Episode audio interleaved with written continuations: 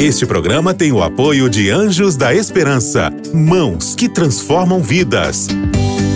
Para saber mais, ligue para 12 21 27 30 30.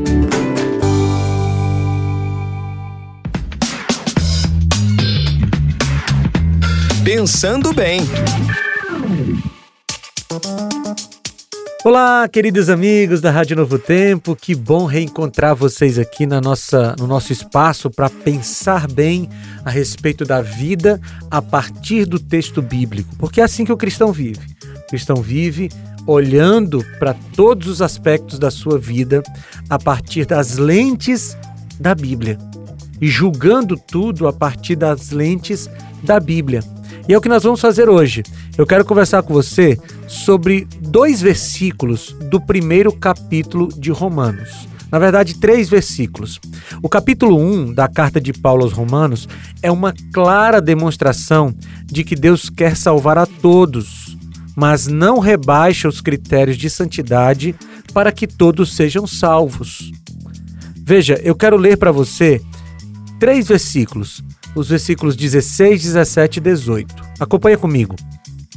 Não me envergonho do Evangelho, porque é o poder de Deus para a salvação de todo aquele que crê, primeiro do judeu, depois do grego, porque no Evangelho é revelada a justiça de Deus, uma justiça que é do princípio ao fim, é pela fé.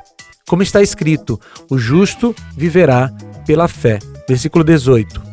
Portanto, a ira de Deus é revelada dos céus contra toda impiedade e injustiça dos homens que suprimem a verdade pela injustiça.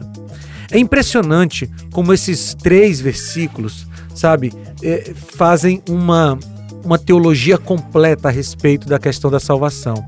Nos dois primeiros, há uma exposição linda da graça apresentada pelo Evangelho.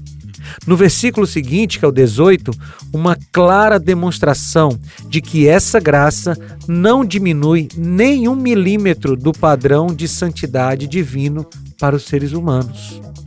Ao longo do capítulo, Paulo confirma a condenação divina a pecados de toda a ordem, que vão das práticas homossexuais, ali nos versículos 25 a 27, passando pela ganância, depravação, inveja, arrogância, desobediência aos pais e muito mais, dos versículos 28 ao 30. Sabe, o trecho termina com a condenação de mais uma prática pecaminosa. Olha o que, que diz o versículo 32. Embora conheçam o justo decreto de Deus de que pessoas que praticam tais coisas merecem a morte, não somente continuam a praticá-las, mas também aprovam aqueles que as praticam. Olha que coisa impressionante. Apoiar as práticas pecaminosas é tão pecado quanto praticá-las. Sabe, o desafio para cada cristão é viver esse equilíbrio apresentado por Paulo em Romanos e em toda a Bíblia pelo, pelo, pelo restante dos profetas. Nós precisamos compreender que a graça salvadora de Cristo também é, ao mesmo tempo, transformadora.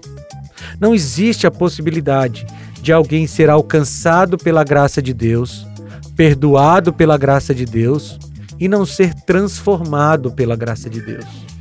A mesma graça que perdoa, eu repito, também transforma. Por isso, nós precisamos ter consciência de que, ao nos achegarmos a Deus, pedindo a sua graça e a sua misericórdia, também seremos alvo do seu poder transformador que quer arrancar de nós o pecado. Você está disposto a isso? A receber a graça que perdoa e que transforma? Que bom! Vamos orar? Senhor, nos ajuda a termos consciência de que o Senhor quer nos perdoar e nos transformar em nome de Jesus. Amém. Queridos, foi muito bom falar com vocês e a gente se reencontra no próximo Pensando Bem. Um abraço, tchau! Você ouviu Pensando Bem com Felipe Amorim.